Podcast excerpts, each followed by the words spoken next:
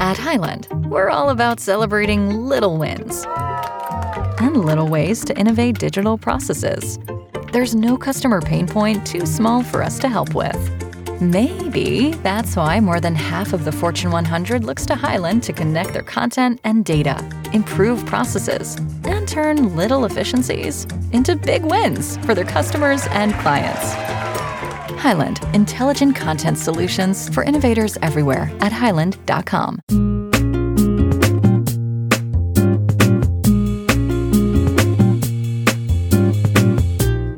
Computerlogbuch der USS GameStar Captain Jean-Luc Graf Sternzeit Summer Game Fest, 5. Das geheimnisvolle Volk der Paradox hat überraschend an Sternbasis Keely angedockt, um ein neues Strategiespiel zu enttarnen, Star Trek Infinite. Die anfängliche Vorfreude unter der Crew der USS GameStar ist inzwischen jedoch Verwunderung gewichen, um nicht zu sagen Ernüchterung. Denn Star Trek Infinite gleicht Stellaris wie ein Wechselbalg dem anderen.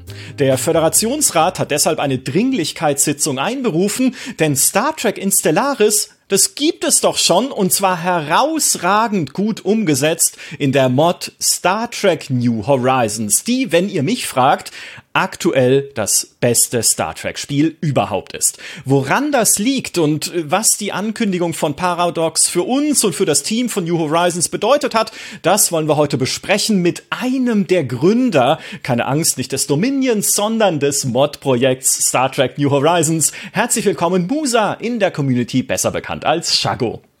Hi, äh, ja, freue mich sehr, dass ich hier sein kann und äh, mal wieder mit äh, der Crew der GameStar ähm, hier äh, äh, sprechen darf über, über unsere Projekte und so. Genau. Ja, super. Ich habe mich sehr gefreut und du hast mich ja auch direkt nach dieser Ankündigung von Paradox angeschrieben und ich so, Wow, super Gelegenheit, komm einfach noch mal rum, auch weil sich natürlich in Star Trek New Horizons, seitdem wir zum letzten Mal drüber gesprochen haben, viel, viel getan hat. Das ist ja auch schon wieder Jahre her jetzt, äh, als wir zum letzten Mal irgendwie interviewt und gepodcastet und so weiter haben. Also es gibt viel nachzuholen und zu besprechen. Und wenn wir über Star Trek sprechen, dann darf natürlich einer nicht fehlen. Live rübergebeamt vom Spätshoppen in 10 vorne, Captain Peter Tiberius Bartke. Melde mich zum Dienst. Wunderbar. Ein Disclaimer. Wir sind hier alle große Star Trek-Fans. Das heißt, ne, ich bin mit The Next Generation und Jean-Luc Picard quasi in die Schule gegangen. Falls es jetzt im Verlauf dieses Gesprächs ein wenig, ich sag mal, nerdig wird, in Bezug auf Star Trek, wenn wir uns anfangen, Anekdoten zu erzählen aus New Horizons. Und ja, ich werde das machen, weil ich habe es jetzt auch wieder boah, 20 Stunden, 30 Stunden, keine Ahnung, gespielt und so viele coole Sachen wieder erlebt und so viele neue Sachen auch gefunden, die man da machen kann. Ähm, also vergebt mir, wenn ich ein wenig äh, in die Lore-Minen hinabsteige zum Teil, um einfach Dinge zu erzählen. Jetzt fangen wir aber mal an mit äh, Star Trek Infinite. Musa, magst du vielleicht kurz sagen, wieso deine erste Reaktion war auf diese Ankündigung? Äh, klar, also die Ankündigung war ja so ein bisschen zweigeteilt. Ähm, erstmal gab es ja den Teaser-Trailer. Ähm, mhm. Da äh, war ich tatsächlich sehr gespannt ähm, und dachte mir, oh, okay, jetzt, jetzt kommt hier äh, richtig das äh, gewünschte Star Trek-Game, was von Paradox entwickelt wird. Äh, und dann habe ich aber ganz am Ende des Trailers gesehen, dass das äh, gar nicht von Paradox entwickelt wird, sondern von Nimble Giant Entertainment. Ähm, hab die dann mal so ein bisschen geresearched äh, und sie haben ja das letzte Medal, äh, nee, nicht Medal of Honor, aber das wäre total falsch gewesen. Das ist noch schlimmer, meine Güte. Und jetzt machen sie Strategiespiel, das macht keinen, keinen Sinn. Masters of Orion Remake haben sie gemacht. So. Genau. Ähm, ich selber habe es nicht gespielt, ähm, aber äh, sah solide aus, würde ich mal sagen. Ähm, wir haben ein paar Vi äh, Reviews reingezogen. Ähm, ja, ich meine, fürs erste Projekt in, in Richtung Strategie äh, war das, glaube ich, schon ganz in Ordnung. Ja. Ähm, und genau, aber das äh, hat natürlich meine, äh, also meine Erwartungen doch ein bisschen runtergeschraubt, ähm, weil, äh, also genau, ich meine, ich hätte mir natürlich sehr gerne gewünscht, dass Paradox dieses Game selber entwickelt. Ähm, ja, und dann kam ja eine Woche später der, äh, äh, der Gameplay-Reveal und ähm, da saß ich dann doch erstmal da und dachte mir, okay, äh, interessant. Ähm, ja. Also äh, es sieht ja dann doch irgendwie echt nur so aus wie Stellaris mit, äh, mit, mit Star Trek-Modellen. Ähm, und dann halt auch nur vier, äh, vier Rassen. Das ist natürlich auch ein bisschen, bisschen weniger als bei uns. Aber mhm. ich meine, klar, es ist halt, äh, man muss bei der ganzen Sache auch sehen, dass äh, so ein Projekt, wie wir es umgesetzt haben, wäre wahrscheinlich, wenn du es kommerziell machen würdest, äh, utopisch. Ähm, und äh, da, äh, also ich kann da schon absolut verstehen, dass man den Scope halt ähm, limitiert, äh, wenn man, wenn man das halt äh, professionell machen lässt. Mhm. Ähm, Genau, aber es war natürlich doch ein bisschen ernüchternd, äh, weil ich eigentlich gedacht hätte, da äh, kommt jetzt, äh, äh wird irgendwie was ganz Neues gebaut. Und ähm, das sieht aber jetzt eher nicht so aus. Also ich bin gespannt. Äh, ich meine, ne, äh, mal sehen, wie es wird. Also ich meine, wenn ja. ihr das als kommerzielles Produkt gemacht hättet, da wäre ja sofort einer von Paradox und Anzugträger kommen. Sag mal, ihr wollt da wirklich, wie viel sind jetzt 80 Völker reinbauen? Ja, das sind dann schon DLCs, ne? Also. Ja. genau, also ähm, nee, das war uns absolut klar, dass, äh, dass wenn man äh, äh, so ein Projekt kommerziell macht, dass das äh, nicht so groß werden kann wie die Mod. Das ist, äh, das, das wäre unbezahlbar wahrscheinlich. Was meine erste Reaktion war und auch die von Captain Bartke, wie ich unserem Teamchat damals entnommen habe, war ja dieses, oh mein Gott, ein neues Birth of the Federation. Ne? Weil Birth of the Federation, das kennen wir alle noch von 1999, ein Klassiker im äh, Star Trek-Kanon, Strategiespiel, 4X-Strategiespiel, äh, wie Master of Orion, hat, das sah natürlich ein bisschen anders aus und so, aber das haben wir damals äh, rauf und runter gespielt. Ich nicht so viel, weil ich irgendwann mal dachte, okay, Master of Orion 2 ist doch besser und tiefer und hat mehr Vielfalt, weil da gab es ja damals auch nur fünf spielbare Völker, ne? F äh, Föderation, Klingonen, Romulaner, Cardassianer und Ferengi. Aber so meine erste Hoffnung war, dass sie sagen, naja, sie nehmen halt so ein bisschen dieses Spielgefühl damals von Birth of the Federation und übersetzen es in die Moderne, wie es dieses Team bei Master of Orion ja auch gemacht hat. Ja. Und nicht gar nicht so übel. Und was sie dann aber stattdessen machen, und Peter, jetzt bist du dran, wie du es auch fandst, ist, wie du schon gesagt hast, ne, einfach ein, ein, ein Spiel auf Basis der Stellaris Engine. Ja. Peter, wie, war, wie lief so deine, deine Hype-Kurve, was das angeht? also sehr ähnlich wie bei dir. Also ich hatte auch ähm, mir das angeschaut und dachte so, ja, geil! Und es hatte auch keiner irgendwie bei der Gamestar in der Redaktion. Wir hatten ja abends dann auch den, den Stream halt auch geschaut und so. Ähm, mhm. Da gab es natürlich auch noch größere Ankündigungen. Alle hatten das so, hatten das so ein bisschen nicht gesehen oder ein bisschen ignoriert. Ich so, hey Leute, da wurde gerade ein neues Star Trek Spiel angekündigt, wie geil ist es? Und es kommt von Paradox und es wird Weltraumstrategie. Also, weil ich war total super hyped. Ähm, und äh, ja, dieses Video, dann, das sie dann halt gezeigt haben, diese Ankündigung, dieses Gameplay, äh, das ist ja also wirklich auch lieblos ein bisschen gemacht. Also ich hatte den Eindruck, es ist einfach so, naja, das ist vielleicht unser erster Versuch, ja, unsere Pre-Alpha, die wir nicht ein Spiel, das jetzt im November, glaube ich, rauskommt oder im Oktober, sondern mhm. wie ein mhm. Spiel, ja, hier, wir haben mal die Modelle schon mal reingebaut in die Stellaris Engine, aber alles andere ist noch total Work in Progress. So hatte ich das Gefühl, weil es wirklich die, also ich habe jetzt Stellaris jetzt schon ein Weilchen nicht mehr gespielt, aber für mich war es wirklich so, ja, sorry, Entschuldigung, Herr Graf. Ja, direkt auf die Strafkolonie hier. aber ja, es war wirklich die Menüs und so. Also es ist eins zu eins, hatte ich das Gefühl. Da wurde sich so wenig Mühe gegeben, auch ein bisschen dieses Star Trek Feeling da so ein bisschen reinzubringen. Ja, die Schiffe sind da, okay, aber der Rest äh, habe ich jetzt noch nichts davon gesehen, dass es sich irgendwie anfühlt wie ein, wie ein offizielles Star Trek Spiel. Ja, ich meine, die, die Hoffnung, ich habe ja damals auch im Stream gesagt, das ist eigentlich, war das eines meiner Highlights des Summer Game Fests, dieser Teaser zumindest. Weil die Hoffnung, ein wieder auch ein Weltraumstrategiespiel zu machen, was nicht ist wie Stellaris, sondern vielleicht auch andere Stärken hat als ein Stellaris, andere Schwerpunkte setzt, auch gameplay-technisch, bei den Schlachten zum Beispiel. Ne, also ich finde, die Schlachtmechanik von Stellaris ist okay mit diesen Echtzeitschlachten, aber man könnte ja auch wieder, so wie damals in Birth of the Federation, rundenbasierte Raumschlachten einbauen. Beziehungsweise damals war es ja so, jeder gibt Befehle und dann werden sie gleichzeitig ausgeführt, wie in Combat Mission, oder ist es, glaube ich, auch so. Aber ne, einfach mal sich wieder Gedanken machen, hey, wie könnte man ein Star Trek-Spiel irgendwie cool umsetzen, dass man dann einfach die Engine nimmt, was ja, ich sag mal, wirtschaftlich gesehen äh, ein interessanter Zug ist von Paradox, zu sagen, okay, wir haben hier eine etablierte Engine, die Solaris Engine, an der haben wir gebaut, an der haben wir gefeilt, die funktioniert, die kennen wir. Warum die nicht noch in andere Universen verpflanzen? An sich ja keine so doofe Idee, aber es ist, reißt einen halt einfach nicht so vom Hocker. Mhm. Und gerade weil es ja dann auch schon New Horizons gibt und auch schon sehr lange gibt, also Hm. Ja. Weiß ich auch nicht. Hat ja auch jeder in den Kommentaren gesagt, hey, Leute, das gibt's doch schon, ja. Ich spiele das schon ja. die ganze Zeit mit New Horizons oder es gibt ja auch noch eine andere Mod für Star Trek, die auch ziemlich gut ist. Äh, aber ähm, dass halt alle die das Gefühl hatten, warum dieses Spiel jetzt, ja. Also es wirkt halt dadurch sehr wie naja, da gibt's diese erfolgreiche Mod oder wir haben gesehen, Leute wollen Star Trek anscheinend in, als Strategiespiel. Äh, wie können wir das als einfachste mögliche Lösung machen, um damit Geld zu verdienen? Das finde ich ein bisschen schäbig tatsächlich, ja. rein persönlich.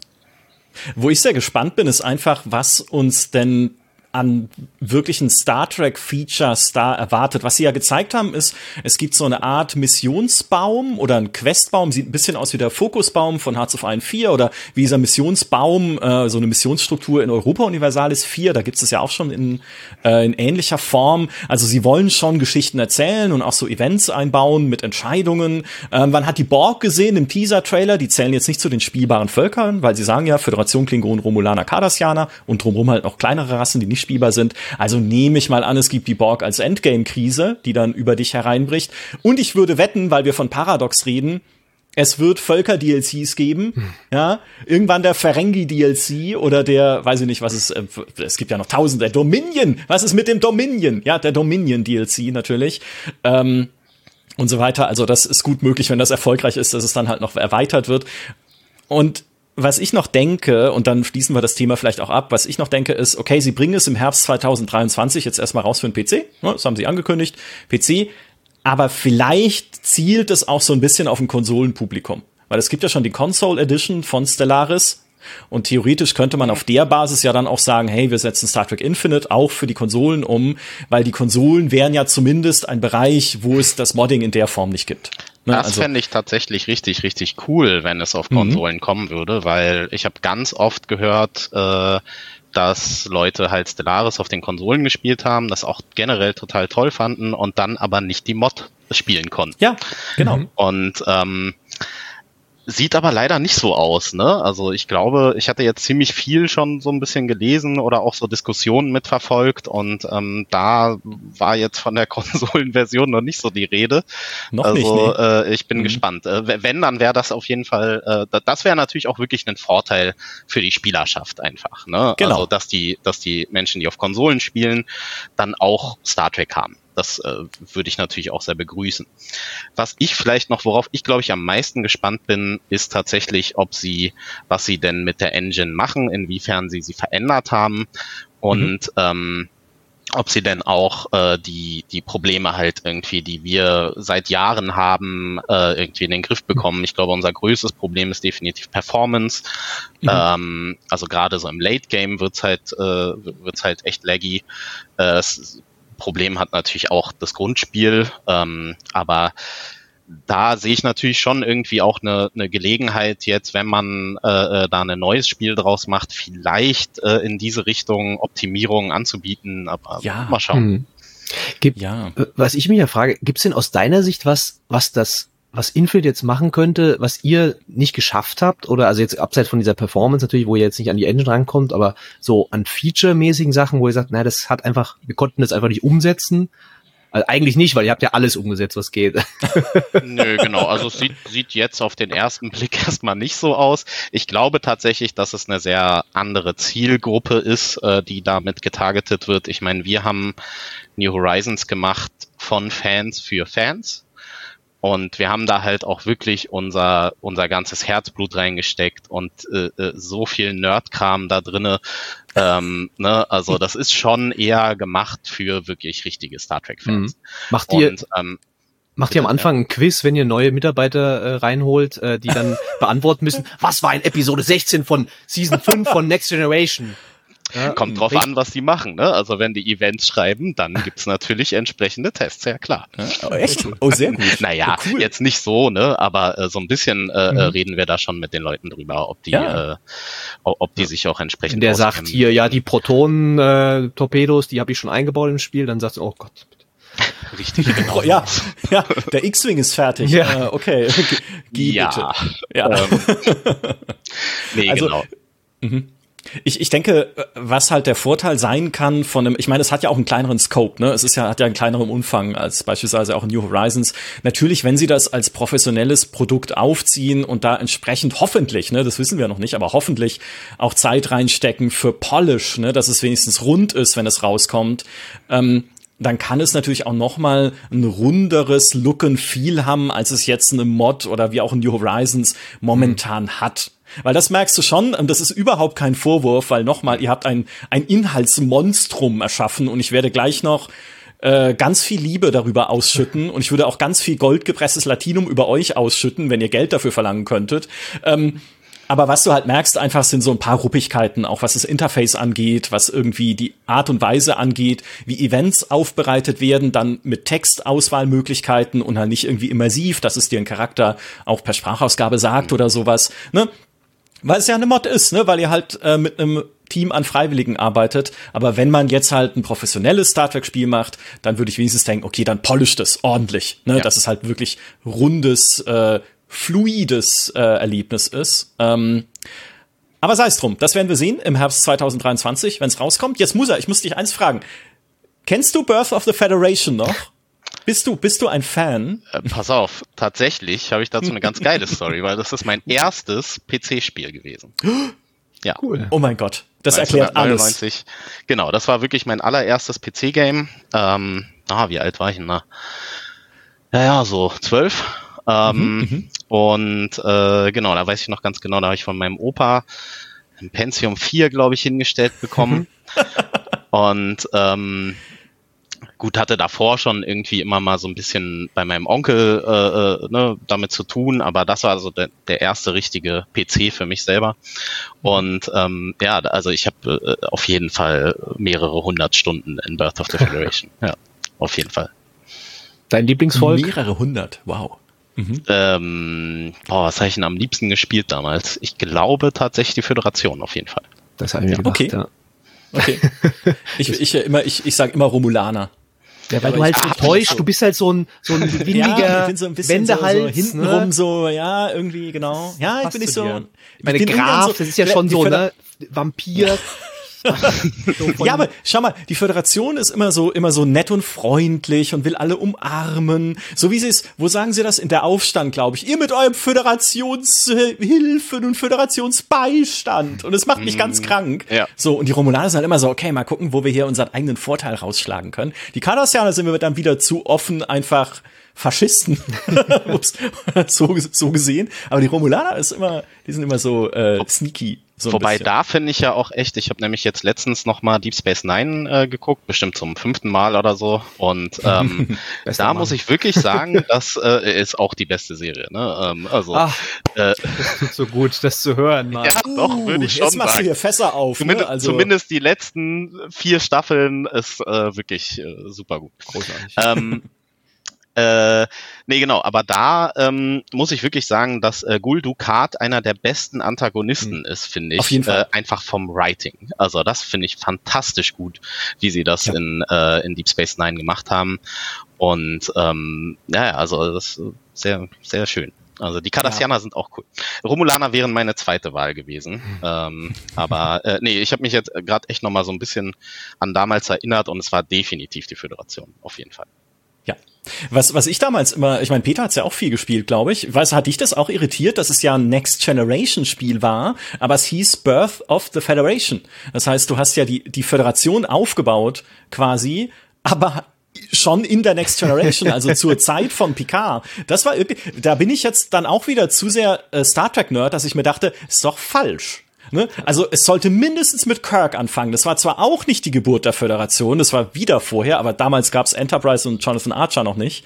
Also Ne, äh, aber aber warum ja, fängt es denn hier gleich mit mit dem Next Generation Ding Irgendwie an? musste ja das halt auch in den Spiel übertragen. Ich weiß bei äh, jetzt New Horizons, da kannst du anfangen mit Archer und wir fliegen das erste Mal ins Weltall mehr oder weniger. Das ist aber so gut. Ja, cool. Aber Andererseits, ne, wir hatten ja schon geredet, kleinerer Scope und so, äh, und es macht ja auch Sinn von der, jetzt bei, gerade bei, bei dem neuen Spiel auch wieder, oder auch damals bei Birth of Federation, halt auch diesen, diesen Werbeeffekt natürlich mitzunehmen, ne, zu sagen, hey, das, das Spiel mit PKA hier, das ist die, jetzt kommt gerade Next Generation, ja. hier ist die, das Spiel dazu, ne. Äh, aber es macht ja auch allein schon auch keinen Sinn, selbst wenn du mit Kirk anfangen würdest, dass du am Anfang einen Planeten hast und dich irgendwie ausbreiten. ja, klar, ja, klar. Und dann ja. noch nicht davon zu reden, ne, dass überhaupt die Föderation, finde ich ja bei so einem 4X-Spiel bisschen schwierig, finde ich, zu spielen ist allgemein, weil es geht halt oft ums Erobern, ne, und andere Völker abzuschießen, so, und ja, grundsätzlich finde ich das ein bisschen schwierig. Da hat aber New Horizons sehr tolle Lösungen für gefunden, mhm. muss ich sagen. Äh, natürlich mit den Einschränkungen, dass es immer noch Stellaris ist, wenn man es spielt, aber äh, da kommen wir gleich zu. Vielleicht noch als Erklärung, warum das damals äh, im nächsten Jahrhundert angefangen hat mit der Geburt der Föderation, ist, sie hatten wohl nur die Lizenz dafür. Also ah, damals hat äh, Spectrum Holobyte mhm. die äh, Next Generation Lizenz gehabt und da sind ja doch auch äh, Spiele entstanden wie Final Unity, ein fantastisches Adventure, oh ja. äh, was viele Leute heute gar nicht mehr kennen, aber hat großen Spaß gemacht. Und ich glaube, die durften einfach nicht mehr da mhm. reinpacken. Vielleicht ja. wollten sie auch nicht mehr, ne, damit es einfach nicht ausufert. Man hört ja auch, dass CBS ein ziemlich äh, ziemlicher Paragraphenreiter ist, sage ich mal, wenn du halt für sie was entwickelst oder mit Lizenzen und so. Aber eigentlich allgemein ist es immer so, wenn du mit Lizenzen arbeitest. Also die Leute, die für Star Wars Spiele entwickeln, die können da ein Liedchen von singen, wie oft ihr, was weiß ich, ihr neues Raumschiffdesign abgesegnet werden muss. Ähm, das ist halt immer, da bist du immer unter gewissen Restriktionen, kannst nicht das machen. Da ist natürlich eine Mod cool, wo du einfach alles reinpacken kannst, was du willst und sagen kannst, ja, ist mir doch egal. ja, wenn CBS sie nicht absägt. So wie die begehbare Enterprise. Es gab mal eine, eine, Mod mit der Enterprise D, wo du einfach von Deck zu Deck laufen kannst, in alle Quartiere mhm. reinschauen und das ein bisschen erkunden. War, glaube ich, in irgendeiner Unreal Engine gebaut, vor paar Jahren schon. Und das haben sie aus dem Internet geklagt, also nicht geklagt, aber halt entfernen lassen, weil. Der äh, Nintendo Way, sagen wir mal. ja, freundschaftlich weggedroht einfach das Ding. Ich weiß nicht, äh, macht ihr macht ihr euch auch, also wie, wie ist denn das, wenn man an so einem Mod-Projekt arbeitet wie jetzt New Horizons? Ist das so ein Damoklesschwert, was auch über euch schwebt oder wo ihr euch Sorgen macht, dass die irgendwann anklopfen? Also grundsätzlich gibt's schon diese Gedanken, aber äh, wir haben uns seit ganz am Anfang dafür entschieden, dass wir keine Spenden nehmen und äh, äh, gar kein Geld für, für dieses mhm. Projekt mhm. haben wollen. Äh, wir haben den Leuten immer gesagt, hey, wenn ihr uns unterstützen wollt, dann arbeitet doch mit. Das ist uns viel, viel wichtiger und wertvoller, als äh, wenn ihr uns jetzt irgendwie einen Kaffee spendiert. Ähm, ne? Und äh, äh, dementsprechend sind wir da relativ zuversichtlich, weil äh, wir dadurch halt wirklich überhaupt keinen monetären Gain haben. Mhm. Und ähm, ich glaube, bei anderen Projekten war das definitiv anders. Wenn man jetzt zum Beispiel Axana, äh, das war ja so ein Fanfilm, mhm. Äh, der auch äh, dann abgesägt wurde. Äh, und da ging es mhm. aber dann erst richtig los, als sie angefangen haben, Merchandise zu verkaufen. Mhm. Und das ist, äh, das sehe ich tatsächlich auch dann schon ziemlich problematisch, das zu machen. Ne? Also das ist ja auch nochmal einen Schritt weiter, als jetzt nur Spenden zu sammeln. Mhm. Und ähm, wir haben uns aber äh, tatsächlich von Anfang an, weil auch gerade als wir angefangen haben, ich glaube ein Jahr später wurde war diese Axana-Geschichte. Und ähm, da hatten wir uns dann nochmal im Team zusammengesetzt und uns auf jeden Fall entschieden, okay, wir werden nie für diese Mod äh, äh, Geld haben wollen. Ähm, das ist, äh, ja, das war für uns nie eine Option und äh, dementsprechend sind wir da eigentlich relativ entspannt. Und bei dem Meeting war schon einer so im Team, so mit seinem T-Shirt, so, schaut mal, was ich gekauft habe, mit unserem Logo. Den verkaufen wir jetzt. Und so, ähm, leider habe ich da schlechte Neuigkeiten. ja, ja. Ähm, ja. Genau. Stell dir vor, wie viele Völker-DLCs ihr verkaufen könntet in New Horizons. Meine Güte. Ja, das, da, das da haben wir die nächsten einfach. zehn Jahre haben wir da Content, kein Problem. Ihr erinnert euch noch an dieses obskure Volk, das nur in einer Folge mal drin war. Wir haben's und es kostet ja, nur fünf Euro. Ja, genau.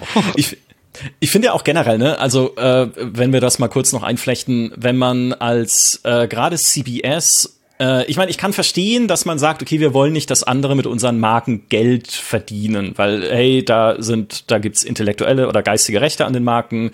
Es gibt äh, natürlich viel Arbeit, die da reinfließt. Manchen gefällt's besser, manchen schlechter, was irgendwie die neueren Serien angeht. Aber nichtsdestotrotz, die lebt ja und sie wird weitergeführt und CBS äh, soll daran auch was verdienen, denn sonst würden sie es nicht machen.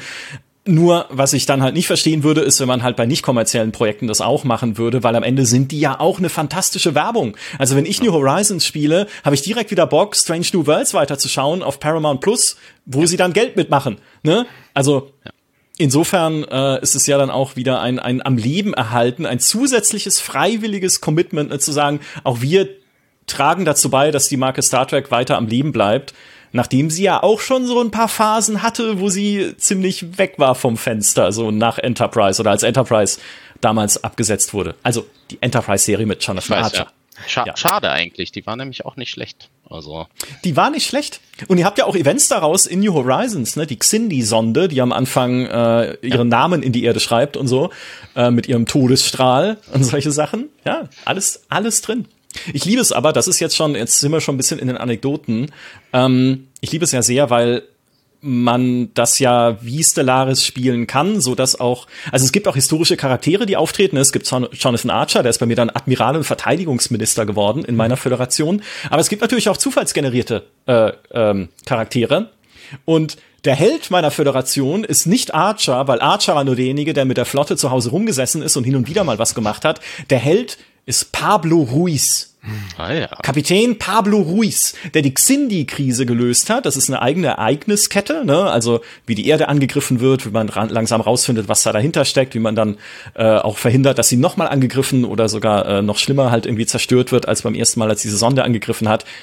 Und Pablo Ruiz hat den Tag gerettet und ist immer noch Forschungsschiffkapitän in meiner Föderation mit über 100 Jahren Lebensalter. Wow. Großartig. Respektabel. Ja, das ist mein, mein neuer äh, Picard.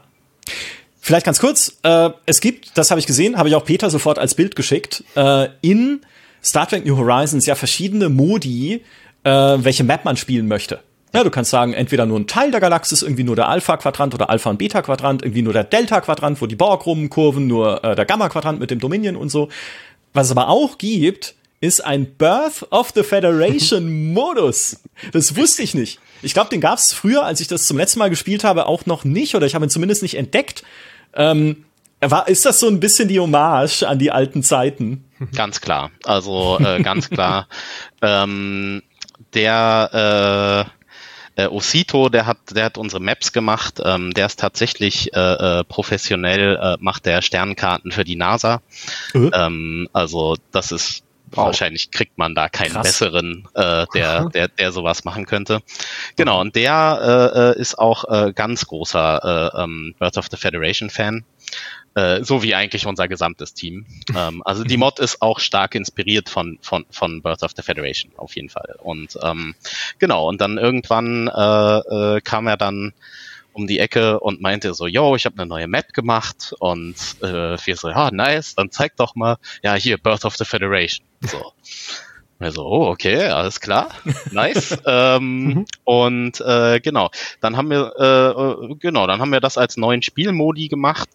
Ähm, ist sozusagen ein bisschen kleiner im Scope auch. Ähm, also Mhm. wir haben, äh, äh, oh, ich glaube, wir haben wirklich auch, naja, nee, du kannst jede Rasse spielen, theoretisch, die im Alpha-Beta-Quadrant ist. Ähm, aber ich glaube, wir haben das schon so gemacht, dass als Major-Rassen dann auch nur die fünf Völker von Birth of the Federation kommen. Ja. Ähm, und die anderen sind dann halt Minor Empires. Also das ist ja so ein ganz äh, äh, großes Ding bei uns äh, in der Mod. Wir haben halt Major und Minor Empires. Äh, die Major Empires, die äh, ähm, spielen tatsächlich mit, sag ich mal. Ne? Also die haben auch eine KI und bauen Sachen und so weiter. Hm. Äh, und die Minor Empires, die sind so ein bisschen eher Flavor äh, Mhm. und ähm, haben halt ein System, mit denen kannst du mal ein bisschen handeln oder irgendwelche Forschungsvereinbarungen äh, äh, Vereinbarungen treffen oder so. Aber äh, so richtig am Geschehen äh, äh, spielen sie halt keine Rolle. Und ähm, das hat tatsächlich aber auch wieder so ein bisschen den Hintergrund äh, äh, mit Performance, äh, wenn wir jetzt alle Empires äh, äh, als Major Empires spawnen würden, würde es nicht so doll laufen. Also ähm, viel, viel davon sind tatsächlich auch leider technische Einschränkungen. Ähm, ja, aber äh, die, der, der Burst of the Federation Modus, der ist auf jeden Fall eine äh, Hommage an das alte Game, äh, offensichtlich. Und ähm, genau. Äh, ich weiß gar nicht, das ist aber schon, schon noch ein bisschen her. Also äh, ich glaube, das haben wir 2018 oder so implementiert. Ah, weiß ich nicht mehr genau. Aber Ja. Okay, kann, es kann auch einfach sein, dass ich es damals nicht Mhm. äh, gesehen habe. Die Zeit verfliegt, ich sag's dir. Ähm, Ja. Aber es ist wundervoll, ja, weil die Sterne auf dieser Karte ja auch so platziert sind, dass es eckige Sektorengrenzen gibt wie Genau. früher. Weil früher waren das ja auf der Birth of the Federation Karte so Sektorenquadrate und genau so sieht's halt jetzt wieder aus, nachgebaut in Stellaris. Ach. Es, mein Herz geht einfach auf, wenn ich das sehe. Und das ist ja auch das, was du sagtest, ne? dieses Herzblut, was da reinfließt und diese ähm, Erinnerungen an die alten Zeiten. Jetzt ist es ja wirklich eine Mod, die enorm umfangreich ist. Ne? Also ich, du hast gerade schon die Miners erwähnt, also es gibt auch eine eine Tonne an äh, kleineren Völkern und einzelnen Planeten, die ich selbst nicht spielen kann, aber die trotzdem drin sind. Also es gibt da verschiedene Optionen. Ich kann ja wählen, möchte ich die alle haben, möchte ich nur die wichtigsten und so, damit mein Prozessor nicht völlig äh, qualmt. Ja. Aber all das nachgebaut mit eigenen Porträts. Es gibt natürlich die großen Fraktionen und Parteien, die man spielen kann, von der Föderation über die Klingonen, die Romulaners, Dominion, die Borg, äh, oh Gott, ich vergesse alles, Cardassianer, Ferengi, sonst, also alles, was ihr euch vorstellen könnt, was einfach in der Star Trek Galaxis unterwegs ist. Ähm, wie, groß ist denn eigentlich euer Team, das an dieser Mod arbeitet und wie, also auch da, und wie, wie organisiert ihr das überhaupt, wie daran gearbeitet wird? Ähm, also ich meine, mittlerweile sind wir ja schon äh, seit sieben Jahren dabei, was ja echt mhm. äh, schon eine ziemlich lange Zeit ist. Und ähm, zu Hochzeiten waren wir über 100 Leute, die an der Mod gearbeitet haben. Ähm, also ich glaube, das schafft dann auch kein Game Studio. Ne? Also außer jetzt Triple, Triple A, Blizzard oder keine Ahnung, natürlich, ne? Aber ähm, so ein, so ein äh, Paradox hätte jetzt nie im Leben 100 Leute gleichzeitig daran arbeiten lassen können. Nee. Mhm. Und ähm, tatsächlich die meisten äh, haben halt geholfen mit äh, dem ganzen Text-Content. Äh, das ist äh, halt wirklich unglaublich viel. Äh, jede Komponente, jede Waffe, äh, jede Technologie ähm, braucht halt irgendwie Namen, Beschreibungen und so weiter. Dann hatten wir das Ganze, äh, äh, haben wir ja auch noch mehrsprachig. Ähm, also mhm. äh, äh New Horizons ist äh, unter anderem, also Englisch natürlich ist, ist alles da. Und dann dicht gefolgt tatsächlich von Deutsch und Russisch. Mhm. Ähm, und äh, ich glaube, wir haben auch eine spanische Übersetzung, die ist aber nicht so doll, die ist so bei 50 Prozent ungefähr.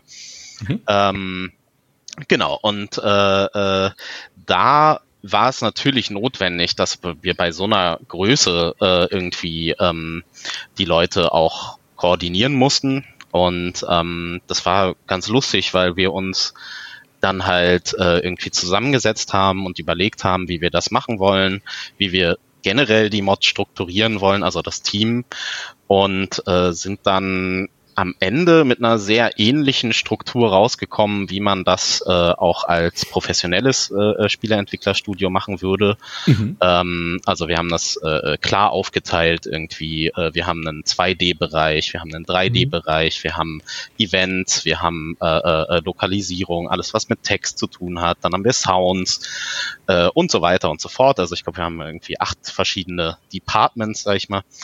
Ähm, die haben dann auch alle ihren, äh, ihren Department Lead. Ähm, mhm. Genau, und dann über die Zeit sind wir natürlich jetzt nicht mehr so viele Leute. Also jetzt gerade aktuell äh, ist es deutlich überschaubarer. Da haben wir so, sage ich mal, fünf Leute, die wirklich aktiv daran arbeiten, äh, also so auf äh, täglich, ähm, täglich daran arbeiten. Äh, und ähm, viele von denen machen jetzt halt auch natürlich Sachen, die früher sozusagen andere Departments übernommen haben oder so, ne, weil wir einfach nicht mehr so viele Leute sind. Ähm, und klar, es war auch immer so ein bisschen äh, up and down. Ähm, also äh, als es den großen Hype gab, ähm, da äh, äh haben die Leute uns die Bude eingerannt so und ähm, jeder wollte spenden und hier, ne, gib, nimm mein Latinum. Äh, aber äh, genau damit haben wir es halt auch geschafft, äh, diese, diese äh, äh ungefähr 100 Leute gleichzeitig ähm, daran arbeiten zu lassen äh, weil wir den Menschen halt gesagt haben, hey, wir wollen hier kein Geld, so schenkt uns eure Zeit. Das mhm. ist uns viel, viel wertvoller und ähm, und nur so konnten wir dann halt auch diese Sachen umsetzen. Ne? Also ich glaube, äh, gerade äh, äh, dieser ganze ähm, Textkram, das ist halt so unglaublich viel Content, äh, der dann ja auch noch gut sein muss. Ne? Also das, ja. das gehört ja dann auch noch mal dazu. Es ist halt jetzt nicht irgendwie äh, äh, also und, und wir haben halt auch ziemlich hohe Ansprüche. Also der ähm, äh, sozusagen derjenige, der die Qualitätssicherung bei Texten macht bei uns. Ähm, der ist äh, langjähriger Journalist äh, äh aus dem Tech-Bereich, äh, ist studierter Physiker Ähm, also äh, der, der weiß schon, ne, wie man, wie man da gut schreibt und wie man vor allen Dingen auch dieses Star Trek Tech Babble gut hinbekommt. und ähm, genau, und äh, äh, nur so haben wir halt auch diese Qualität dann äh, äh, schaffen können. So.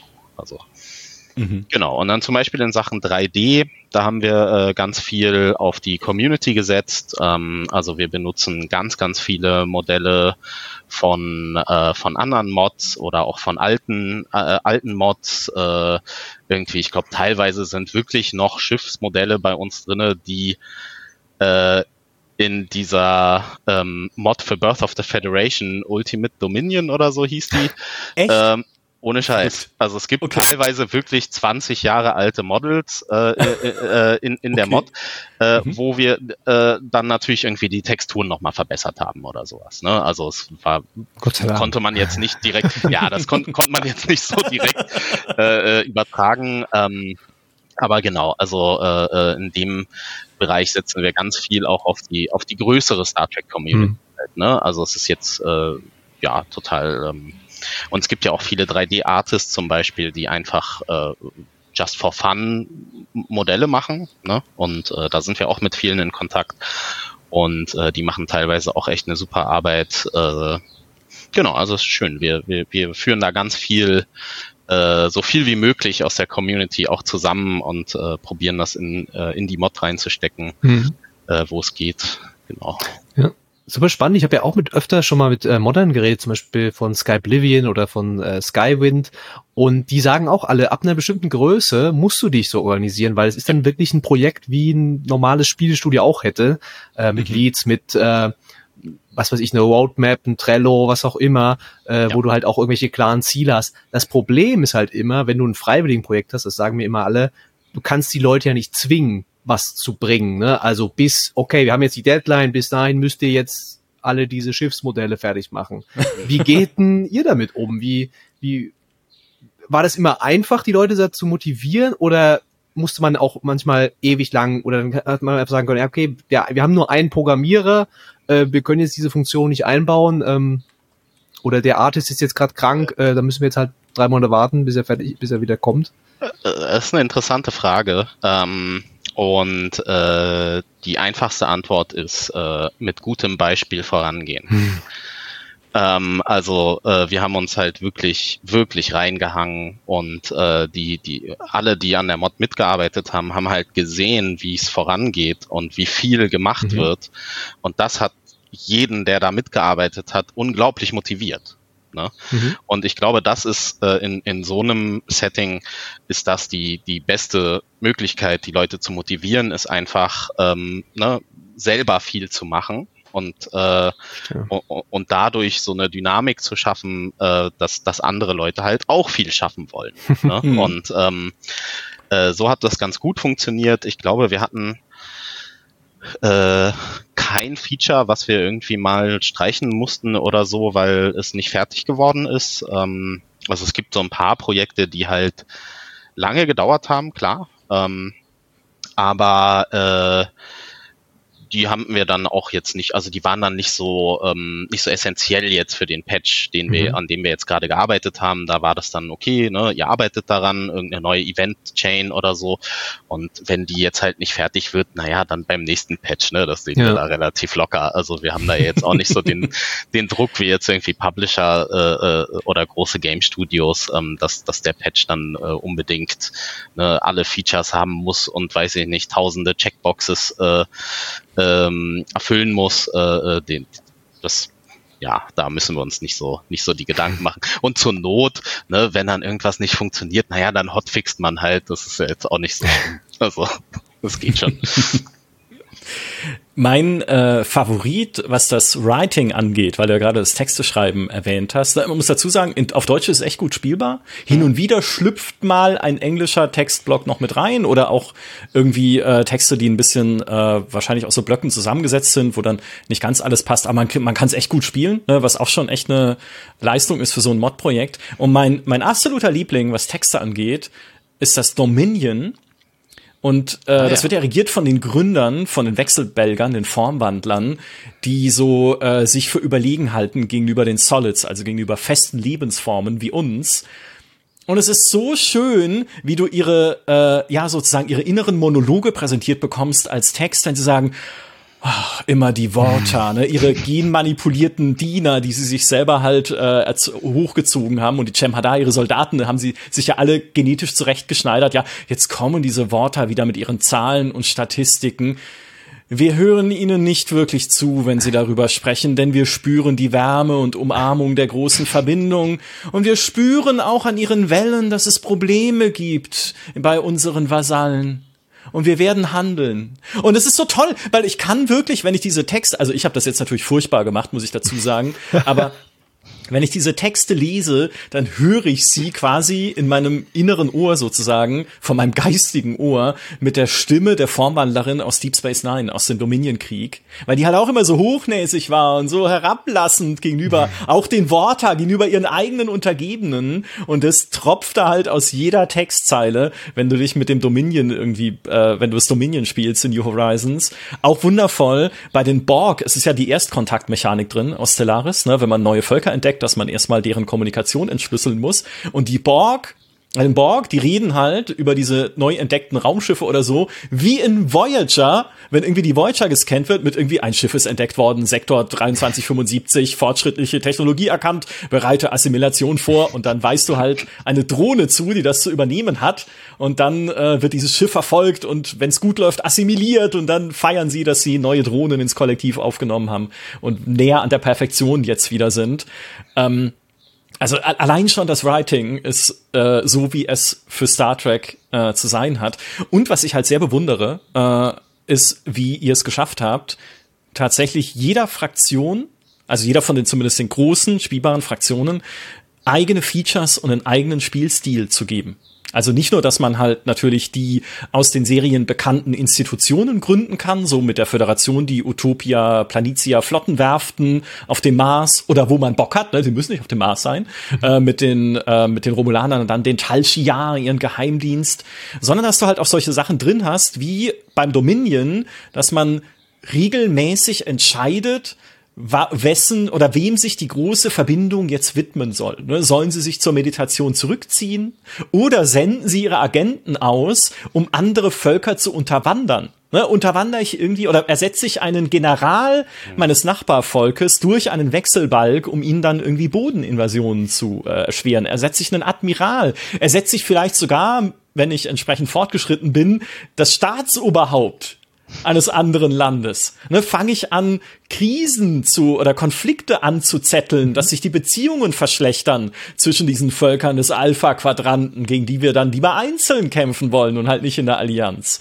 Und dann allein schon das, ne? Äh, super Idee, das regelmäßig halt einfach entscheiden zu können. Dann bei den Borg natürlich die Assimilationsmechaniken, ne, wo du dann auch im Bodenkampf feindliche Armeen einfach assimilierst, die theoretisch viel stärker wären als deine, aber wir sind Borg. Ja, wir ziehen die halt einfach auf unsere Seite. Und natürlich dann die Föderation, und jetzt kommen wir zu dem, was Peter vorhin gesagt hat, die am Anfang ja noch gar nicht existiert in New Horizons, sondern du spielst die Vereinigte Erde, also ne, so zur Jonathan Archer Zeit, und die Föderation kann erst gegründet werden. Musst du aber auch nicht. Ja, er hätte auch sagen können, okay, pfeife ich doch auf Vulkanier, Ando, äh, Andorianer und Co., mache ich hier mein eigenes Ding, ist auch okay, aber wenn du sie dann gründest, dann funktioniert sie so wie seit, äh, wie hieß der DLC, Overlord, glaube ich, ne, so diese, ähm, äh, ja, diese Imperien, die man da gründen kann, dass halt dann die einzelnen Föderationsmitglieder, abgesehen von dir jetzt selbst,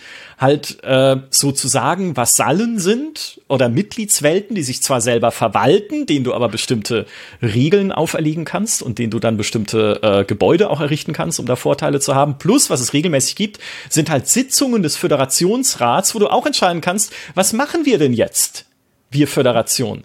Schlichte ich einen Konflikt zwischen zwei Nachbarvölkern. Oder versuche es zumindest. Und dann kommt ein diplomatisches Event, wo du dann tatsächlich jemanden dahin schicken musst zu einer Friedenskonferenz. die dann auch scheitern kann oder halt gelingen kann, dass sie ihre Beziehungen untereinander verbessern. Richtig eine neutrale Zone ein zu den Cardassianern, weil die irgendwie ständig angreifen. Nehme ich neue Völker in meine Föderation auf, dann sind sie aber am Anfang erstmal gleichberechtigte Partner sozusagen. Und du kannst dann auch durch diplomatische Verhandlungen über die Zeit, über viele Jahre hinweg, sie integrieren also sie sozusagen in dein Reich äh, mit reinziehen, dass ihr eine homogene Föderation seid und nicht mehr einzelne Partner. Und das sind halt so coole Mechaniken. Natürlich sind sie textbasiert hauptsächlich, ne? also jetzt nicht super inszeniert, aber wir kennen Stellaris, da ist halt nichts äh, mit Feuerwerk inszeniert. Aber ich hatte so einen Spaß, einfach zu überlegen, okay, ich habe jetzt Bajor in die Föderation geholt, aber wir sind jetzt gleichberechtigte Partner in diese Föderation und die war auch so eingestellt, dass turnusmäßig der Vorsitz wechselt. Und ich dachte mir, ja, aber was soll passieren? Ne? Also was soll denn, was soll denn Schlimmes passieren? Und dann haben die Bajoraner den Vorsitz und das erste, was sie machen, ist, sie erklären Krieg gegen Cardassia. Oh nein. Also komplett umgekehrt als in der Lore. Ne? Ja. Bajor war ja besetzt eigentlich, so ist ja Deep Space Nine dann entstanden. Ähm, und die greifen halt Cardassia an mit der ganzen, also mit der gesamten Macht der Föderation. Wir überrennen Cardassia mehr oder weniger, ähm, nicht um zu erobern, sondern einfach nur um sie zu demütigen. und das war, und dann habe ich gesagt, okay, vielleicht sollte ich Bajor jetzt schnellstmöglich mit Beitrittsverhandlungen integrieren, damit sowas einfach nicht mehr mhm. passiert. Mhm.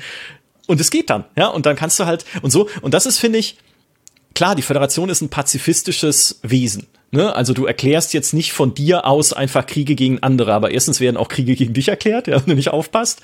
Und zweitens durch diese auch immer wieder diplomatischen Winkelzüge. Es ist ja dann auch so, wenn ich sage, okay, ich würde gerne die Orioner in meine Föderation aufnehmen, die ja so piratenmäßig drauf sind, ne? ein bisschen aggro. Äh, aber ja eigentlich nette Leute, wie wir wissen, ne? mit ihrer grünen Haut und ähm, und dann genau. sagt aber ein anderes Mitgliedsvolk meiner Föderation, ich mag die nicht.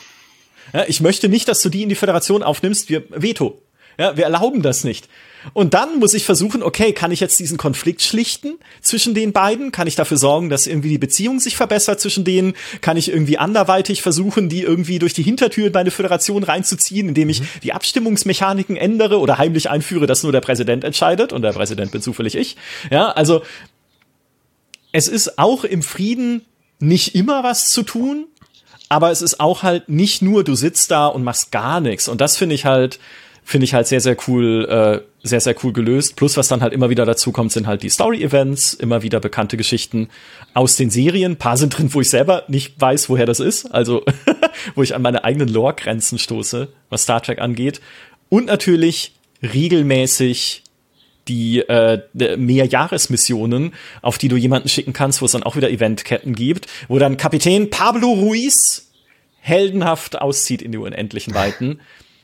Ich könnte da den ganzen Tag drüber erzählen. Ja. Gesagt, äh, halte mich auf, es, es, ähm, es geht nicht.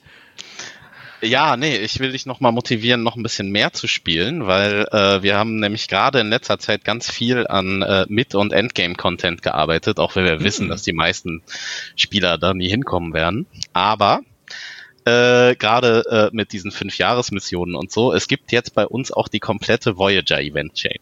Also mhm. du kannst die ganze Reise der Voyager kannst du jetzt bei uns auch äh, als Event nachspielen. Ähm, das passiert aber erst äh, ziemlich weit ähm, weit drin. Ich glaube, äh, man muss mindestens schon irgendwie im Jahr 2300 sein oder so. Okay. Ähm, also es ist, ist schon ganz ordentlich.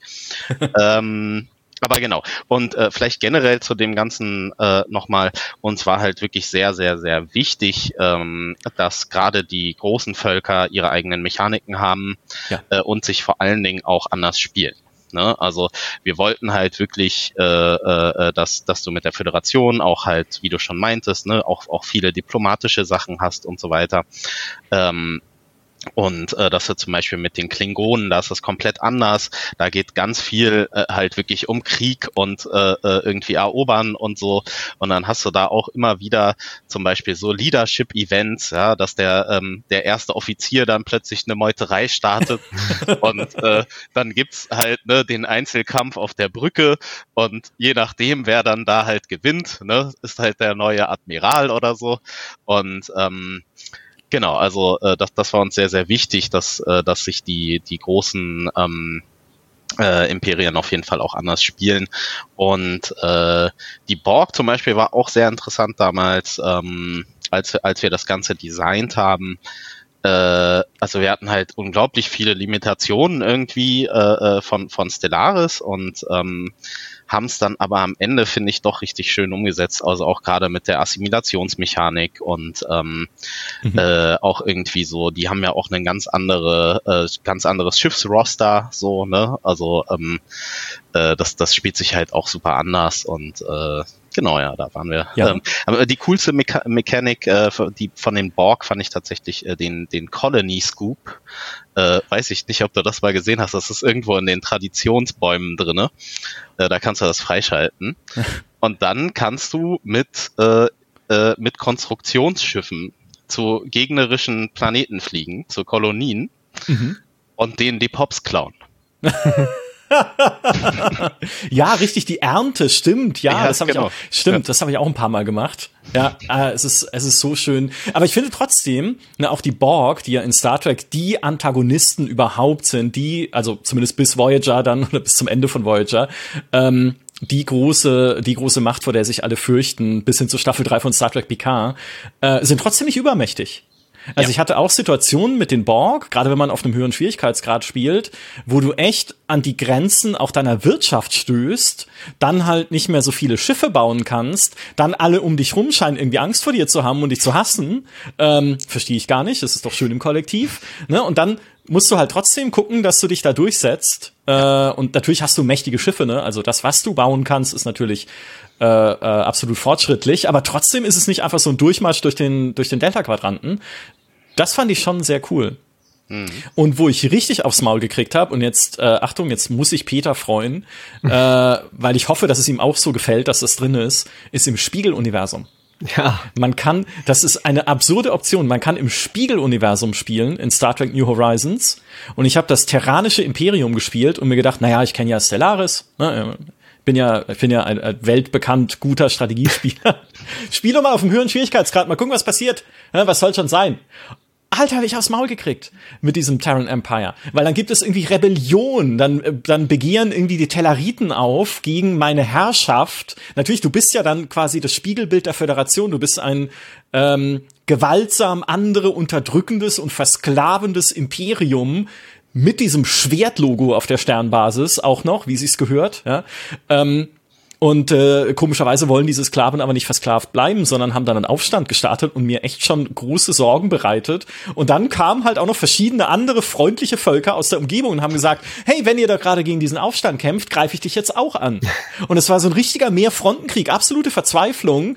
Ähm, meine Güte, war das gut. Und Imperator allein schon ist dieses Spiegeluniversum da. Ja, Imperator ist echt schwierig. Das ist ein schwieriger Job. Wie lange ist denn dieses Spiegeluniversum schon drin? Das muss doch jetzt neu sein. Nö, das ist auch schon ziemlich lange drin. Wow, ähm, okay. da gab's äh, einen ganz großen Patch Into the Mirror. Ähm, und äh, äh das, das war ein, äh, ein toller Patch. Ähm, also da haben wir wirklich sehr, sehr, sehr, sehr viel Spaß gehabt. Ähm, also äh, zu designen, wie die Völker im Spiegeluniversum sein sollen, ähm, mhm. wie sie sich verhalten, welche, äh, also äh, ne, welche Ethiken sie haben und sowas. Also wir haben es halt nicht einfach umgedreht sozusagen. Äh, oder für die kleineren Empires haben wir es, glaube ich, einfach umgedreht. Die haben dann einfach genau das Gegenteil. Ne? Mhm. Ähm, mhm. Aber äh, es gibt es gibt da ganz ganz viele ähm, Gedankengänge, die wir uns gemacht haben. Zum Beispiel gibt es auch äh, verschiedene Borg. Ähm, also es gibt auch äh, äh, die Borg mit dem Borg König dann. Ah, okay. Ähm, und äh, äh, die haben dann, äh, glaube ich, gelbe, äh, äh, gelb leuchtende Schiffe und nicht grün leuchtende Schiffe.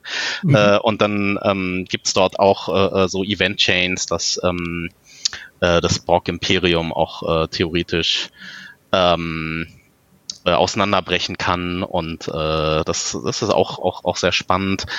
Und ähm, ich mal überlegen, ich glaube, wir hatten auch noch, ah ja, oh ja, da haben wir auch so ein paar, äh, man kann mit den mit den Romulanern äh, kann man sich mit den Vulkaniern wieder vereinen. Oh. Ähm, um dann ein neues Imperium zu gründen. Das ist auch eine komplette Event-Chain. Äh, ich glaube aber, die gibt's auch in der normalen Galaxie, also die ist jetzt nicht nur fürs Mirror Universe. Ähm, Fantastisch. Ja, Botschafter Spock, na klar. Ja. Ja, ja Wiedervereinigung. Ähm, und dann sind Soldaten in den Truppentransportern. Wer hätte das gedacht? Mhm. Genau. ähm, genau, das, äh, nee, das war ein toller Patch. Äh, und ähm, da, ja, also du kannst sozusagen wirklich äh, jede Map äh, einfach im Spieluniversum bei uns spielen und äh, hast dann nochmal eine ganz andere Experience auf jeden Fall. Aber habt ihr denn überhaupt noch was, was ihr noch irgendwelche Ziele, also jetzt außer irgendwie das weiter noch zu polieren, was auch immer, oder gibt es jetzt noch Sachen, die ihr aus Discovery nimmt, aus äh, Strange New Worlds oder so, oder bei Next Generation, alle die anderen Serien, seid ihr, sagt ihr jetzt, okay, das, wir haben das alles, da gibt's nichts mehr, was uns fehlt. Lower Decks. Lower Decks. Oh ja, auch, auch, auch äh, eine coole Serie. Ähm, ja, wie soll man das sagen? Also ich glaube, das Spiel wird nie zu Ende sein. ähm, also die Entwicklung davon, äh, es wird, mhm. es wird immer, immer weitergehen. Ähm, und äh, ich glaube, unser, un, unsere größten Ziele haben wir schon erreicht. Also, ähm, äh, dass wir zum Beispiel äh, alle verschiedenen Maps haben, die ganzen Schiffe für die, äh, für, für die Imperien. Mit den Events sind wir zufrieden, wie viele es gibt und so weiter. Also ich glaube, wir sind schon eigentlich länger an so einem Punkt, wo wir sagen, das ist eigentlich fertig, aber äh, wir werden halt immer weiter Content bringen. Also mhm. äh, wenn, wenn eine neue Star Trek-Serie kommt oder äh, selbst die neueste Folge oder so und da passiert irgendwas super Cooles und einer unserer Event-Leute hat äh, Lust, da was zu, zu schreiben, dann machen wir das. Ne? Also mhm. da äh, das wird, ähm, wird immer so weitergehen. Und ich denke mal auch, dass äh, das halt irgendwann zu einem Punkt kommt, wo wahrscheinlich keiner mehr so richtig daran arbeiten will, jetzt so vom, vom, vom Kernteam. Und da werden wir das auf jeden Fall auch Open Source für die Community äh, zu bereit, also bereitstellen, ähm, dass das sozusagen immer, immer weitergehen kann. Also sehr cool. Krass. Ja, sehr, sehr cool. Ich habe ja auch, ich meine, ich habe es jetzt, äh, wie gesagt, so 20, 30 Stunden nochmal äh, gespielt mit verschiedenen Völkern und trotzdem habe ich halt einfach das Gefühl, ich kratze nur an der Oberfläche. Äh, Beispiel Föderation, also es waren, ich habe jetzt nicht die Stunden gezählt, aber ich denke, das waren schon sieben bis, also fünf bis, fünf bis sieben oder so Stunden, die ich da reingesteckt habe. Und ich bin jetzt gerade bei Kirk's Enterprise. Also ich habe jetzt gerade die Enterprise NCC 1701 gebaut. Ja. Wa Alter. Ja, also Wahnsinn einfach, wie riesig dieses Spiel ist. Was für mich aber eine spannende Frage ist, weil du es auch gerade schon erwähnt hast. Was ist denn eigentlich der End- und Midgame Content und welche End- und Midgame-Krisen stecken denn da noch drin in New Horizons? Also es gibt mehrere. Ähm das ist auf jeden Fall, äh, also es gibt, wir haben Early Game, Mid Game und Endgame Crisis. Mhm. Äh, die sind aber tatsächlich teilweise, ah, ich weiß nicht, ob alle, aber die meisten sind auf jeden Fall Empire-spezifisch. Mhm. Das heißt, äh, mit der Föderation hast du in, im Early Game äh, hast du die Xindi Crisis. Das ist eine mhm. unserer Early Game Crisis. Äh, aber es gibt auch noch eine andere. Es gibt zum Beispiel die äh, äh, die, die ganze Geschichte mit dem, mit dem Mars, der dann plötzlich auch ähm, ja. rebelliert. Und, oh mein Gott, das äh, hatte ich. Oh mein, danke, dass du es erwähnst. Das habe ich schon wieder verdrängt gehabt, dass diese, genau diese Mars-Rebellion, wo dann die sagen, hey, wir wollen keine Außerirdischen mehr haben, wir wollen hier die reine Menschheit. Und ja. dann, dann führe ich Verhandlungen mit dem Mars und das Ergebnis der Verhandlungen ist, der Mars schottet sich ab und ich muss ihn über Jahre hinweg durch eine Beobachtungsstation langsam wieder eingliedern. Jetzt habe ich es geschafft. Jetzt ist, jetzt ist der Mars wieder Teil der Föderation. Aber ja, super, super äh, Eventkette. Ja. Das, das kann auch ganz anders laufen. Also äh, wenn, wenn das schlecht läuft, äh, dann, dann kann, kann da das Game auch vorbei sein. Also ja. Okay. Ja, äh, oder du hast dann halt nur noch relativ wenig. Also ähm, hm. ich ja, sag mal, gut die, gelöst, ja. Äh, ja, also da kann man auf jeden Fall den äh, die Erde verlieren. Ähm, Uhu. Okay. Äh, genauso wie in der Xindi-Krise. Ne? Also mhm. da kann es auch durchaus sein, dass äh, wenn du den zweiten Part nicht schaffst, äh, dann wird die Erde zerstört. Mhm. Und äh, dann äh, musst du dir überlegen, wie du jetzt weitermachst. Äh, also das Game ist nicht vorbei, aber mhm. äh, es, es, wird dann deutlich schwerer. Ähm, mhm. Genau, und dann haben wir äh, naja, es gibt ja äh, immer noch Riser, da kannst du ja dahin gehen. Dann das ist ein neutraler Planet. Ja, der gehört dir am Anfang nicht. Ja, Den ist, ist auch Mist. so ein Ding. Das ist ein, das ist ein Miner, äh, also ein, ein Miner Race, ein kleineres Volk, was du auch erst überzeugen musst, der Föderation beizutreten. Alle, da stellst du einfach die diesen, dieses Idol dahin ne, und sagst, hey, äh, willst du zu meiner Föderation beitreten? Oh ja, ne? oh ja. ja. ähm, genau, dann haben wir äh, zum Beispiel, also äh, wir haben wir haben super viele. Also die Klingonen haben dann noch mal eigene Geschichten, äh, zum Beispiel äh, die ganze äh, äh, Geschichte rund ums Schwert des Kales und äh, ah. da kann dann halt auch noch mal äh, äh, bestimmte Sachen passieren und äh, das sind so die Early Game äh, Crisis. Äh, dann haben wir eine ähm, jetzt gerade äh, in, im vorletzten Patch, glaube ich, haben wir eine neue Mid-Game Crisis äh, implementiert. Ähm, da geht es um die Iconian Dig Sites, also um die äh, um die Ikonianer. Mhm. Ähm, das ist auf jeden Fall auch lustig. Wir haben eine neue Endgame Crisis, das ist die äh, Undine Invasion. Ah, natürlich. Ähm, also von Spezies 8472. Äh, und da ist es sogar so, dass man theoretisch Spezies 8472 auch spielen kann. Also mhm. mitten im Game kannst du wechseln auf ein anderes Empire. Aha. Oh, ähm, okay. Mehr sage ich dazu nicht. Es gibt Aha. auch noch, äh, es, gibt, es, es, gibt auch andere ähm, äh, äh, entsprechende Sachen. Ich glaube, die Borg-Krise, äh, die kann, hey, Katze, nicht. Sorry. Die Katzenkrise äh, ist eingetroffen. Ja. Ähm, Endgame-Boss. Ja, äh, ja äh, auf jeden Fall. Ähm, nee, genau, also als, als Borg gibt's auch die, äh, äh, äh diese, äh, eine ganz große Krise im Midgame, äh, wo, ähm, wo halt plötzlich äh, äh die äh, äh, sich, sich ähm, Drohnen unabhängig machen wollen. Hm. Ah. Und ähm, mhm. Und dann hast du da einen, äh, also es kann zum Bürgerkrieg führen, der einfach das Reich komplett teilt in der Mitte. Und äh, dann musst du die andere Seite besiegen. Ähm, und je nachdem, äh, ich glaube, ja doch, wir hatten das so gemacht, dass wenn du das verlierst, mhm. kannst du theoretisch den Gewinner spielen. Also dein, dein Game ist nicht komplett vorbei. äh, okay. Das wäre halt ein bisschen blöd, wenn du jetzt irgendwie da schon deine 30 Stunden drinne hast, ne, und dann äh, irgendwie wegen dem äh, Event dann plötzlich das Game verloren hast. Äh, also da haben wir auch ein bisschen mitgedacht äh, und, äh, und sozusagen uns überlegt, okay, wie, wie kriegen wir das hin, dass es jetzt nicht, äh, dass es trotzdem cool ist, aber du jetzt nicht unbedingt das ganze Game dann verlierst. So. Hm. Sehr, sehr cool. Das ist Unimatrix, diese Unimatrix Zero Geschichte, glaube genau. ich, so ein bisschen, ja. ne, aus mhm. Voyager, ja. wo die sich abspalten.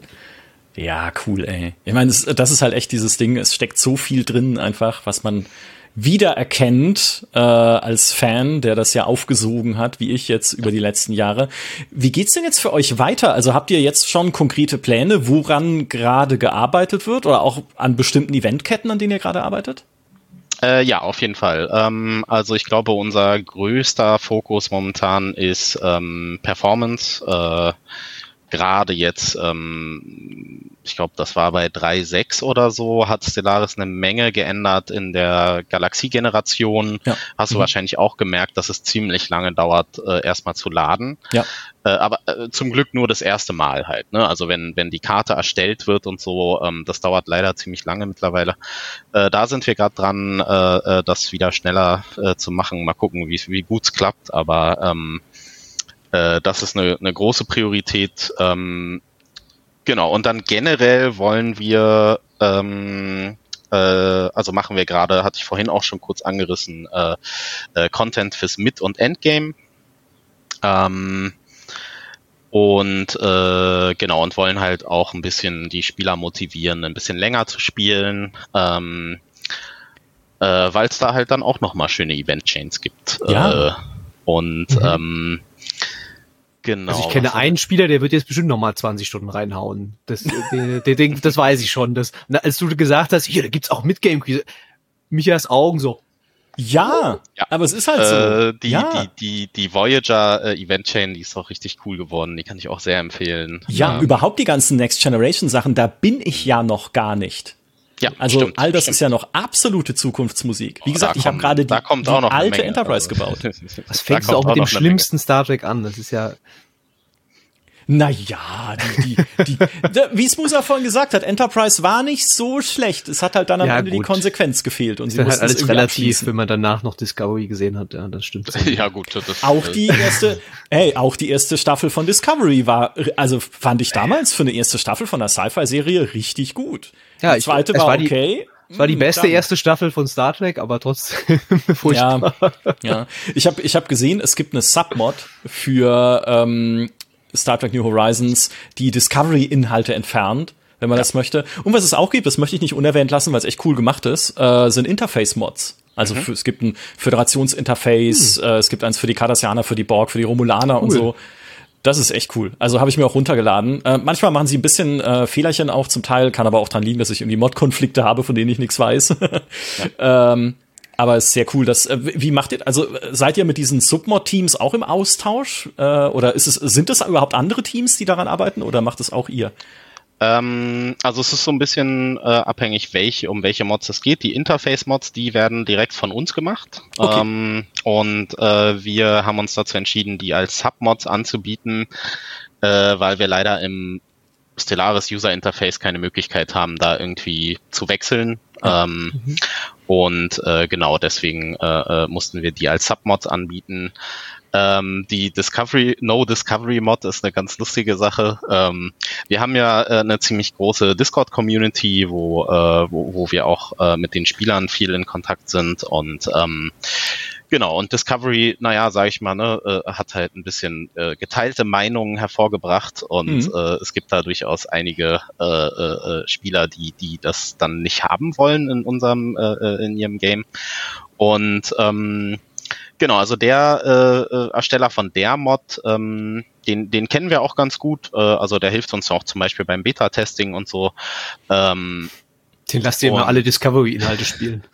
Einfach so. Ja, das ist dann die Strafe, genau. ähm, nee, und äh, dem, dem haben wir natürlich dabei geholfen, äh, Mhm. äh, das, das richtig zu machen, dass das gut funktioniert am Ende.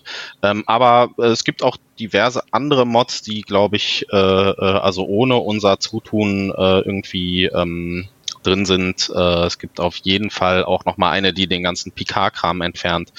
Äh, dann gibt es äh, mehrere Mods, die irgendwie Schiffsmodelle äh, äh, austauschen, keine Ahnung.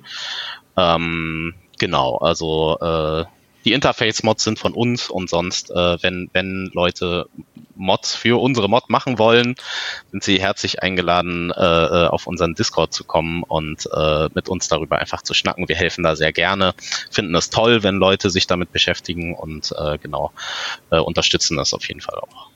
Ja, den verlinken wir natürlich dann auch in den Show Notes, äh, euren Discord, genauso wie den Link zu Star Trek New Horizons im Steam Workshop, wo man ihn runterladen kann, wenn man Stellaris besitzt. Auch die neuen Updates von Stellaris oder zumindest der letzte DLC, Galactic Paragons, sind ja schon mit eingearbeitet. Ne? Diese Regierungsposten, die man besetzen kann und die äh, die Anführer und Anführerinnen, die halt eigene Fähigkeiten entwickeln und so ein bisschen rollenspielmäßig dann verbessert werden können. Passt auch gut jetzt wieder, ne? Pablo Ruiz lernt immer noch Sachen dazu. Ähm, der Held der Föderation, also auch das sind coole, äh, einfach coole Sachen. Vielleicht mache ich ihn noch zum, zum Forschungsminister. muss ich muss ich sehen. Ich habe noch einen äh, einen Wunsch an euch und ein Lieblingsfeature. Der Wunsch ist, ich will die die Packlet Krise aus Es gibt äh, ein Lower Decks. Packlet-Event. Ah, okay.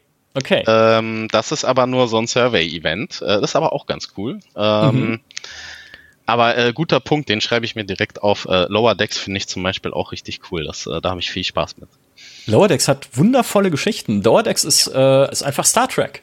Ne? Also, Ja. ach, ja, und auch viel Liebe, dass man ihm anmerkt. Genau wie Star Trek New Horizons. Und jetzt noch mein Lieblingsfeature ist es, als Dominion einfach Leuten Sonnensysteme wegzunehmen. Weil ich als Dominion zwar Mitglieder habe, wie die Föderation auch, aber Mitglieder heißt Untertanen im Dominion. Und dann kann ich einfach sagen, hey, ihr habt diesen Außenposten gebaut, da drüben bei diesem Stern, entfernt ihn. Und dann sind sie zwar grummelig und verlieren ein bisschen Loyalität, aber ist mir doch egal, diese Solids mit ihren Problemen. Ah, ich bin einfach so ein Dominion-Fan. Ach, ich mag es. Ich mag es einfach, mich da ein bisschen auszutoben. Stellaris ist halt auch immer ein bisschen Rollenspiel. Und jetzt erwarte ich, Bartke, dass mein, mein Plan eigentlich, jetzt ist hier ah. die Kulmination, dass du Star Trek Resurgence, was du gerade spielst, endlich weglegst und New Horizons, New Horizons. spielst. Jetzt. Ich habe mir das schon aufgeschrieben, tatsächlich. Ich wollte schon, das äh, wollte ich schon, seitdem ich die Star Trek Top-Liste gemacht habe für GameStar, wollte ich das endlich mal spielen. Aber bisher noch keine Zeit gehabt dafür. Aber jetzt, dann kann mir jetzt ja, kann, vielleicht kann mir jetzt ja der Entwickler selbst, höchst selbst, einen, einen Starterfolg empfehlen, was äh, vielleicht, wenn ich nicht mit Archer anfange, also das ist mir zu früh. Bin auch kein so ein riesen äh, Original Series Fan, also Next Generation, Deep Space Nine, das sind so meine Lieblinge. Ähm, was würdest du sagen? Was, was sollte ich denn, was ist denn das Beste, um, um, um jetzt so reinzusteigen? Boah, ist eine gute Frage. Also durch die äh, äh, äh, durch die Anfangszeit musst du durch ähm, mit mit mit jedem äh, äh Volk. Ähm, natürlich hast du bei den anderen nicht äh, nicht die Event Chains, ne? Also ähm, äh, genau und ich denke mal, wenn du großer TNG-Fan bist, ähm, ist auf jeden Fall das Dominion eine große Empfehlung von mir. Mhm, ähm, ja, da äh, äh, stimmt Micha auch direkt zu. Oh ja. Ähm, äh, ansonsten, die Borg sind super cool, ist aber komplett anderes Gameplay. Also, ähm, äh, und sonst würde ich sagen, die Cardassianer sind auch ganz cool. Ähm, einfach um, um reinzukommen, glaube ich, äh, ist es ist es auch eine, eine, eine, eine gute Wahl, äh, weil sie auch nicht so sind jetzt nicht so kompliziert halt. Ne? Also es gibt ja. nicht so super viele Mechaniken. Es gibt ein paar sehr coole Event Chains, äh, womit du bestimmt Spaß haben wirst.